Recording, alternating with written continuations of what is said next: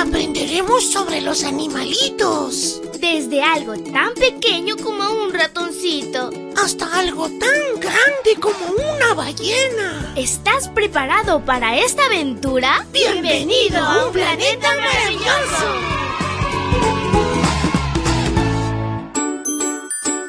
Hola, hola mi príncipe y princesa de Jesús, que tengas un viernes súper genial. Te saluda tu amiga Linda.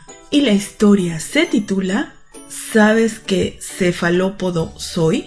El versículo dice así. Tú fuiste quien formó todo mi cuerpo. Tú me formaste en el vientre de mi madre. Salmos 139, 13. ¿Sabes qué es un cefalópodo? Si no lo sabes, búscalo en un diccionario.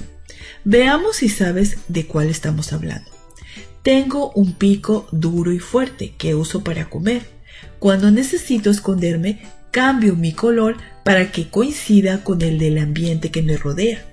A veces me han visto salir del agua para capturar cangrejos que están en la tierra, pero no puedo vivir mucho tiempo fuera del agua, a no ser que me mantenga fresco y húmedo. Soy muy curioso y bastante inteligente. Puedo hacerme casi tan delgado como una hoja de papel.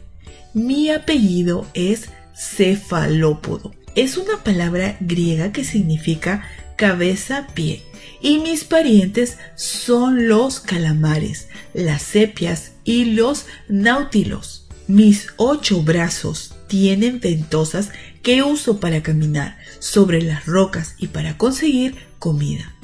Cuando tengo miedo, expulso un líquido negro que confunde a mi atacante.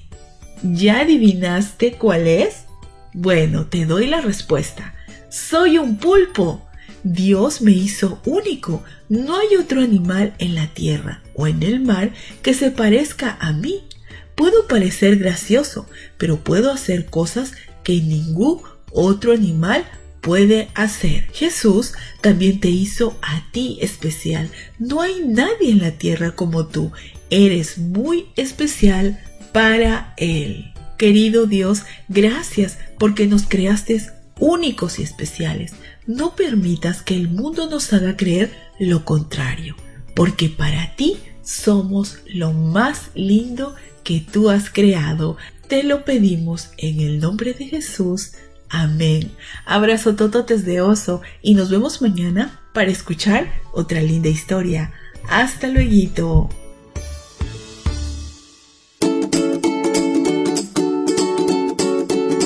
Sigamos aprendiendo sobre la creación de Dios, los animales y todos sus misterios. Volveremos pronto con un planeta maravilloso.